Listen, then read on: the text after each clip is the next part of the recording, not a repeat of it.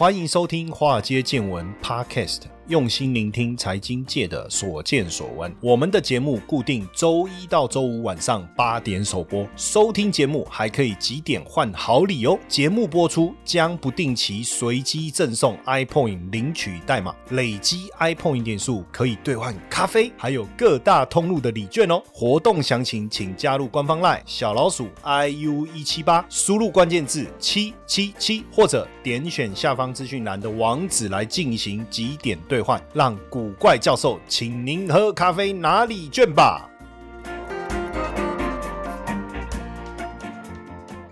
股票市场千奇百怪，见怪不怪。大家好，我是古怪教授谢承彦，来聊一下这个淘金战争啊。这个金既不是黄金的金，也不是金子的金哈。因为很多人说，哎，很多话哈，别人讲就很正常啊，我一讲就很怪，是怎样？我的脸长得就比较猥琐，噻？还是怎样？哦，可能是我的风格啦，是不是哈？所以我们讲淘金啊，这个金是晶片，晶片，晶片大战。现在要要到这一场战争的。战线拉长到这个美国去了哈，台积电在美国亚利桑那州的晶圆厂啊，在十二月上旬会举行一个盛大的首部机台的移机典礼哈。那目前已经第一架满载台积电员工以及家眷的包机啊，已经送了三百名的员工打抵达这个凤凰城哦。未来几个月还有六架，预计超过千名的工程师跟家人啊要赴美啊，这个也不错哎，到美国去工作哎。其实我只有我真的踏上的美国的土地只有关岛。就是我没有真正到过美国的本土。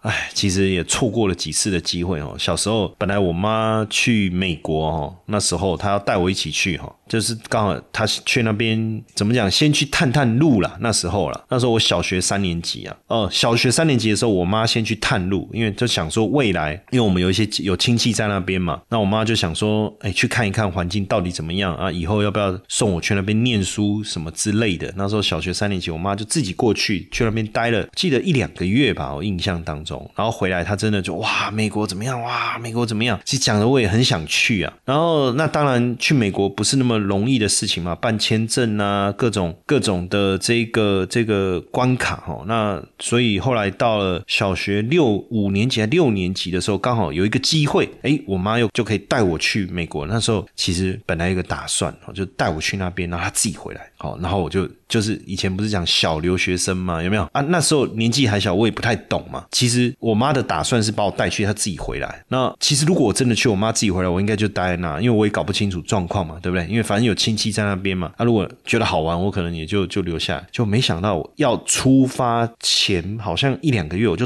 莫名其妙发高烧。为什么我想莫名其妙发高烧？就是我发烧，然后呢，怎么样烧都不退，医生怎么治疗我的烧都不退哦。然后呢，做 X 光脑，然后脑部断层啊，都没有查出任何的迹象。高烧这个就没办法装嘛，我没办法。如果你说头痛，我自己说我头痛，不可能心理因素什么之类的，怕去那边当小留学生是不是？哦，反正就我妈就说，哎，那时候我可能老天爷不让我去吧，就这样吧。所以后来就再也没有踏上美国过哈。那当然后来有有。在想说，哎，要不要去那边念研究所还是什么？反正很多因缘际会啦，一直没有成型哈。所以我看到这个，哇，西家带眷到美国去工作，好像也不错啊，对不对哈？当然也没进台积电呐，哈，也不用想哈。那当然对凤凰城来讲哦，这个也是一个命运的转折嘛，哦，因为房价的中位数，二零二零年的时候是二十九万美金，不到三十万，现在今年十月已经冲到四十五万美金哦。那很多荒地都大兴土木，这种建设开始，而且这个淘金热已经蔓延到俄亥俄州、德州了哈。亚利桑那州被称为细沙漠哈，就是 Silicon Desert 的一级战区哈，在美国政府立功之下哈，现在这个已经变成这个一生一次的的机会哈，淘金热哈，这个不管是地产公司啊、餐饮业啊，甚至连卖床垫都想要抢攻这一次的一个商机哈，抢攻这一次的商机。其实盖一座晶圆厂哦，也也不是说盖就盖啊，那五到十年的一个规划啊，所以台湾的完整聚落如果能够整个带到美国去哦，那真的是不容易哦。所以你看，因为这样是不是？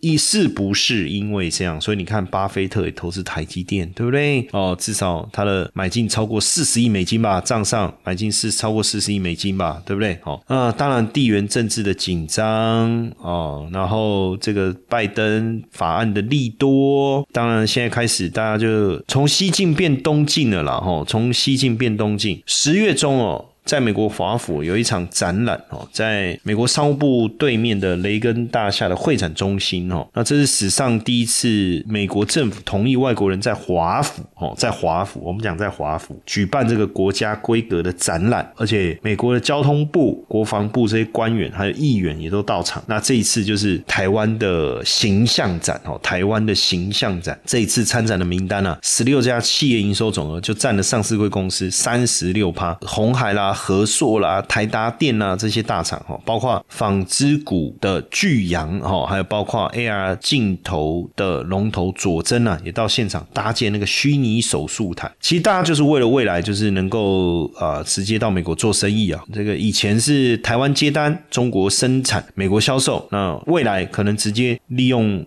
美国的当地的人才、土地、原料哦，直接打入这个市场，所以现在看来是台美关系四十年最好的时候，最好的时候。所以很多这个想要这个进入美国市场的重要企业哈，未来应该会越来越有机会，从餐饮业到电动车供应链呐，大手牵小手哦，大厂带小厂进入到美国这个市场。所以从这一次台积电西家带券啊，连狗都带上是怎么样？那到这个亚利桑那厂啊，这样的。一个包机啊，确实哈，确实是一个非常重要的一个新时代的一个开端哦。白宫供应链安全报告晶片法案的通过哈，还有补贴的出笼啊，你看从台积电到三星都决定到美国加码投资哦，也启动了这一波半导体的建厂潮哦。连 ASML 跟呃这个默克德国大厂默克也到美国要来扩大他们的厂区投资跟这个单。整个带动的这个业绩啊，那当然这一次牵动的这一次这一次两岸三地就是中国台湾跟美国这个影响未来台湾十年甚至二十年的一个命运哈。那因为这一次台积电派出的这些淘金者哈，你用淘金，我不知道大家理不理解啊。其实晶片是制造出来，不是用挖的了哈。那当然是一个非常重要的一个开端哦。那这个淘金热确实开始在美国蔓延了哈。美国的前国务卿次。清啊，也是这一次台积电赴美的推手啊，克拉克哈，他接受上周专访的时候就讲哦，这一波的热潮哈，这一波的热潮，大部分人都是赢家哦。那先进半导体在美国生产，整个半导体制成呢也分散到美国，台湾的不可取代性到底是上升还是下降？对台湾到底是利还是弊哦？反正这个还要持续的观察哈。那不过除了半导体之外啊，房地产啊、银行啦、饮料啊，各个产业啊都跟着过去，那不得不去长线思维。怎么看哦？所以像呃台积电这一次赴美啊，很多人也说，哎呀，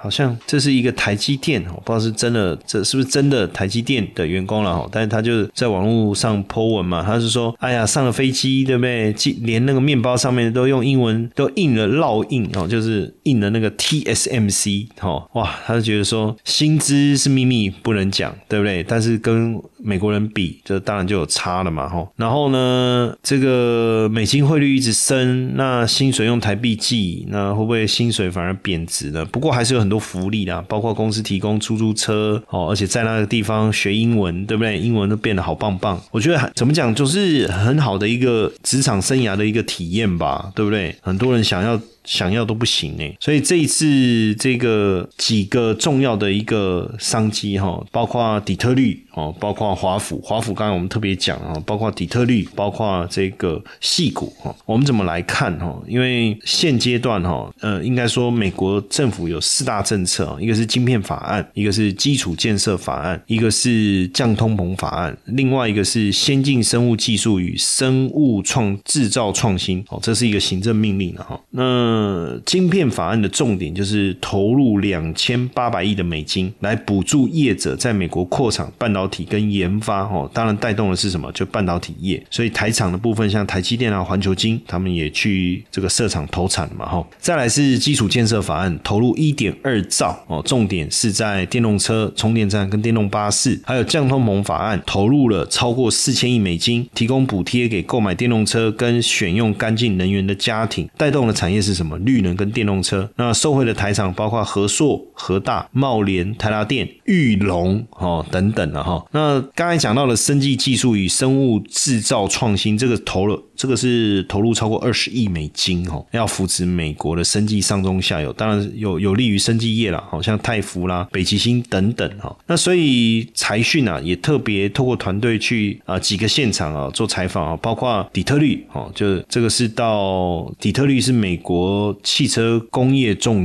中心呐哈，企业中心，他们也去看整个汽车电子厂，然后看一下他们的一个发展。那另外当然就华府，我们刚才讲到雷根雷根大厦哦，再来就是到细谷哦，访问这些呃辉达啦应用材料啦。那现在当然是台美关系最好的时候，也是台湾非常好的机会啦哦，不管是车用零组件也好哦，或者是相关的科技产业也好，现在如果你跟能够跟着过去，你就有机会就近服务这些大国际大厂啊，对不对？那当然台美的互相投资，我我觉得还是能够创造双赢啊。像现在你看餐饮业，因为科技过去，你很多也会跟着过去啦，船产啊，或者是这个餐饮啊，你看歇脚亭啊，八方云集啦，八十五度 C 啦，鲜芋仙呐，六角啊，哦，餐饮业都都都闻到这个商机。像歇脚亭现在也以美国为主力嘛，进驻二十五州啊，超过一百四家门市哦，就给他们带来七成的营收，未来有机会达到五百家的一个规模哦，规模。所以台美的互相投资，为什么双赢就是这样子嘛，对不对？二零二零年台积电赴美就带动了投资潮，二零一七年是。大概八亿多美金，二零一八年多一点，超过二十亿。二零一九年又掉下来，只剩五亿多美金。二零二零年一口气拉到超过四十亿，将近四十二亿美金。哦，二一二二慢慢的就掉下来，但是哎，这个美国对台的投资也因为这样也开始增温。二零二一年哦，来到七亿美金。哦，来到七亿美金。那现在台美贸易，台湾对美国的这个出口金额啊，持续在增温啊。在二零一七年的时候，只有三百六十七亿。哦，美金到了二零二一年已经成长到六百五十六亿，接近六百五十七亿美金了哈。那今年前九个月就已经高达五百七十亿，五百七十一亿美金哦。所以这个未来整个整个台美之间的一个紧密度应该也会越来越高哦，越来越高。嗨，各位粉丝们，大家好！哎，我即将开办一门六周高效学习美股策略的课程，不管你是美股新手还是投资小白，都很适合来上课哦。课程正在火速筹备中，十二月中我会先开一堂免费试听直播课，仅此一场，错过可惜。如果想赶快卡位，加入官方 LINE 小老鼠 iu 一七八，输入关键字六 us 或点击资讯栏连接。卡位。那这一次，因为台湾很多厂商要到美国去哈，所以很多相关金融业也也特别关注哈，也特别关注。像这一次，我看台中银的董事长。哦，也率队赴美哈，砸了二十六亿台币哦，也并购了洛杉矶美国的大陆银行哦。那因为这个银行主要客户是当地的华人，经营不动产啊、贷款啊、住房贷款等等哦，所以哎，代表这个台中银啊，继马来西亚之后啊，哈，也要。进军美国哈，等于是想办法要桥接台美两地的金融服务哦，台美两地的金融服务。那去年台商开始东进，东进就是往美国走了哈。那很多国营。我们台湾的国营也用脚展现了支持的决心哦，这个包括合作金库哦，也是到美国去哦，也也真的休斯顿分行嘛，对不对？哦，休斯顿分行很多现场有台商啊，他们当时办了一个庆祝酒会啊，很多的台商也都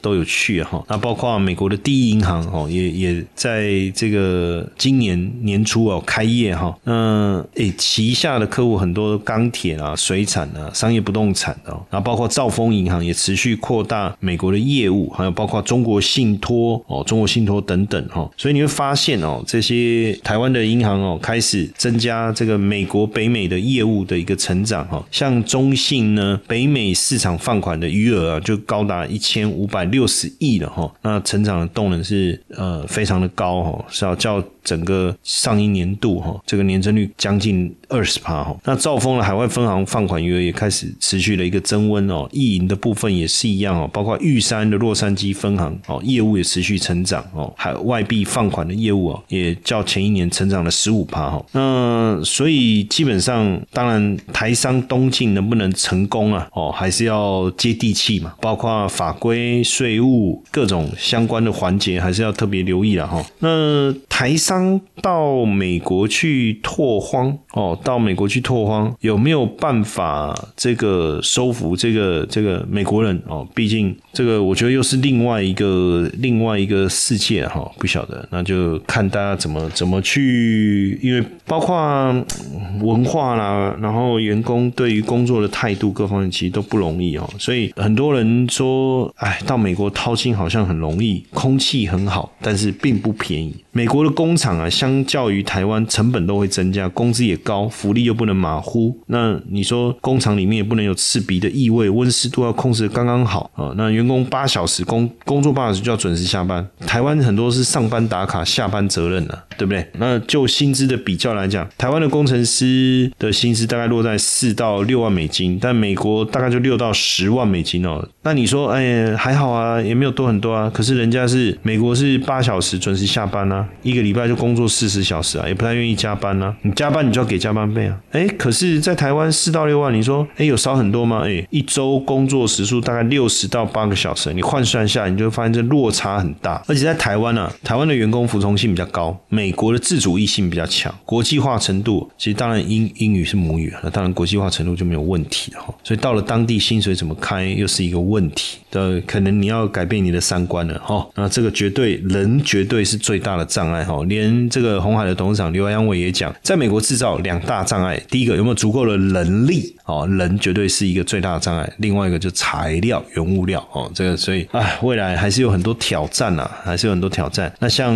电子代工厂的合硕啊、人保啊，在美国布局啊，其实也是想要降低风险啊，不是吗？因为大家都看好美国未来这个长期的一个发展哈。那呃当然对台湾科技来讲啊，这是一个万里长征。哦，万里长征真的是万里长征。对台湾的电子业来说，哈，就是离开台湾去设厂，其实也不是什么了不起的事情。你看，像红海好了，也到中国大陆啊，也到印度啊，也到越南呐，甚至捷克、匈牙利、斯洛伐克、墨西哥、巴西。所以，对一些指标大厂来讲，海外据点的拓展啊，其实没有不是什么新鲜事。但重点就是意义，这一次的意义相当的不同。呃。因为到美国设立据点哈，其实整个在这个等于是选边站了嘛哈，跟过去我为了拓展当地的一个市场而去当地拓点这个概念就完全不同了哈，完全不同。那当然对台湾来讲，我们还是有我们供应链的一个优势哈，供应链的一个优势，还有我们打群架的能力。各位不要看了，其实我们整个产业聚落能力确实相当相当的强哈，相当强。呃，毕竟台湾台商的制造、行销、研发都是全球科技产业非常重要的一。环哦，也不需要把所有的东西都锁在台湾嘛，哦，所以除了都是有阶段性的一个扩产，应该会不断的发生哦。那基本上，当然这一次呃，台积电哦，最先进的半导体制造商客户有苹果、有辉达，对不对？那地缘政治的问题也没办法，必须要应变哦，必须要应变。不过这一次，如果我们仔细去看哈，这个。不止台积电啊，包括三星啊、Intel 啊，大家都要到美国。像 Intel 本来就在美国嘛，好，但是大家都要到美国来设厂来扩张。先以台积电来讲，目前台积电海外的版图哦，就美国哦，亚利桑那州十二寸晶圆厂五纳米，华盛顿州八寸晶圆厂成熟制成，但这个不是量产厂哦。然后中国大陆南京厂哦是十二寸晶圆二十八纳米，那还有上海松江八寸晶圆厂成熟制成，这个月产高达十二万片的哈，还有包括新。新加坡哦，包括日本的熊本，这个是新的晶圆厂以及资成的三 D IC 的研发中心哦，所以未来这个在地缘政治危机的情况下哈，其实对台积电来讲，海外的版图确实还有可能持续的扩展哦。那这一次亚利桑那厂这个台美工官员也会同台嘛，这个确实哈。那目前除了台积电以外，三大厂我们讲台三大厂就 Intel、台积电跟三星啊，在这个美国布。学的情况是怎么样哈？那 Intel 的部分哦，收购这个高塔，取得两个在美国厂的产能哦，也大举扩建美国的产能哦，投入五纳米、三纳米甚至二纳米的研发设计哈。Intel 基本上应该是这一次美国晶片法案补助最大受益者了哦。啊，反正它家大业大嘛，对不对？那看怎么跟它竞争了。那台积电的部分我们刚才聊了嘛？那三星的部分哦，也也扩大在德州的一个投资，也扩大在德州的投资。这个苹果哈，苹果因为苹果一直是台积电的大客户嘛，从 A 八晶片之后啊，哇，这一路这个相挺哈，一路相挺。那苹果的执行长库克啊，最近也透露啊，二零二四年哈会在美国亚利桑那州取得晶片产能。那亚利桑那州啊，不就台积电的新厂嘛，给供了，对不对？哦，所以看起来苹果会全包台积电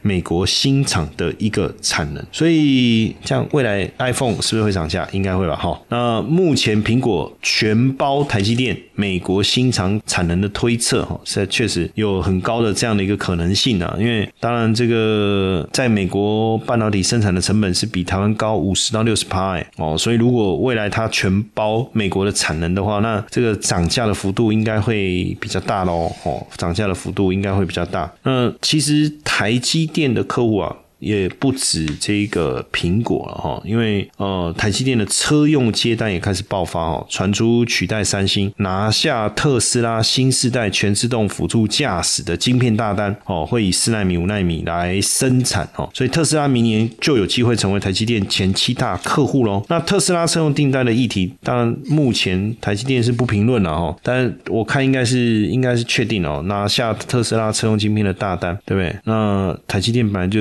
技压三星啊，所以获得特斯拉青睐，我觉得这个刚好而已啦。哦，那明年如果特斯拉的长约集中下单在台积电。哦，大家搭配先进封装设计的话，那投片量是相当庞大的哈，那自然就有机会挤进这个台积电前十大客户。那这样看起来，其实这一次的这个晶片战啊，呃，因为地缘政治的风险啊，美国晶片法案啊等等啊，对美中国晶片制裁，那带出了这个新的一个转变哈。那对台厂来讲，是比大的企业也许不用选边站哦，但是对中小企业来讲，你要维持过去西进呢？还是放弃转为东进呢？哎，这个都是做生意很大的一个议题哦。所以我觉得对一个生意人来讲，哎，真的很多的变数。那你有很多事情要做哦。随着世界环境的一个变化，你要跟着调整你自己的策略跟步伐。当然也会影响到我们未来股市的一个投资啊。不过这一次从这个晶片战争、晶片到美国的淘金战争哦，再到巴菲特投资这个台积电。哦，那我我觉得其实是也也确实是吓一跳了？哦哟。这个八神竟然买买台积电哦，那当然大家在研究说他买台积电这件事情是不是他自己下的决定嘛？因为过去他一直说他不买这个科技股，问题是他不是就投了投了这个苹果的股票吗？所以我们应该可以不用再去谈说他买不买科技股这件事嘛，对不对？但当然呃，扑克下人也有投资一些科技股，可能就是呃由他的这个接班人哦来投的嘛，因为三十亿以下其实不是巴菲特决定啊，哦三十。亿以上美金的投资就巴菲特决定。那因为这一次投了超过四十亿美金，好，那看来应该是这个巴菲特做了决定。没有错了，然后，呃，这段时期，这个台积电的股价也从六百块以上六八八这样一路的下跌，那很多人也有很多的争议嘛，比如说当时呃跌到四百多哦，那我我认为四百五到四百八是一个买点哦，那没想到后来外资的卖压很大啊，一口气把股票的卖到跌破四百哈，但跌破四百以后，其实我们还是蛮坚持，就是说台积电还是有好的买点，那连这个花旗这个也从比较保守或者是悲观的角度去评估台积电股价的时候，他们也认为三百七十到三百八应该就是一个相当低的一个水位了哈。那果然这个台积电股价呢就跌到三百七最低点，好就开始整理，然后就反转向上。那随着巴菲特的买进呢，我想市场应该是吃下定心丸了啦，对不对？那巴菲特买了这个，他要他就会买很多，然后。一路爆个十年，对不对？所以这样看起来，确实是台积电一个非常重要的一个转折点啊。那因为这个讯息传出来，也一口气让台积电的股价这个大涨超过八趴嘛。那当然，你你这时候在最近到底可不可以？其实也没什么不行。那如果你觉得哇，那买台积电贵啊，那你也可以买有投资台积电 ETF 啊。对不对？零零五零啊，或是一些半导体类的 ETF 啊，或科技类的 ETF 都可以哦，就看你自己怎么去去衡量哦。那现现在台股市面上有很多的 ETF，其实都持有台积电的哦，都持有台积电的。那这个你可以自己去研究研究哦，对不对？找一下资料，大概就知道了哈。也不一定就是一定要重压台积电嘛，对不对？你通过 ETF 的方式买到里面有配置台积电的 ETF，也是一个蛮好的一个方法，好不好？那当然，这个世界一直在变哦，我们也只能跟着世界这个巨人的转动啊，不断的去调整我们的步伐哦。那日子总是得过，那如果有机会，要不要去美国一趟？好吧，我们来规划规划，好不好？来享受一场高质量的交流会吧，一同喝好酒，深聊投资，品尝浓郁巧克力，两个半小时的精彩内容，和大家分享存钱不如存币的高收益心法，投资威士忌年赚十五趴的秘密。威士忌品酒会早鸟优惠开放中，报名限额十位，先抢先赢。点选资讯栏网址或加入 lioa 小老鼠 iu 一七八，输入关键字 WS，立刻报。报名。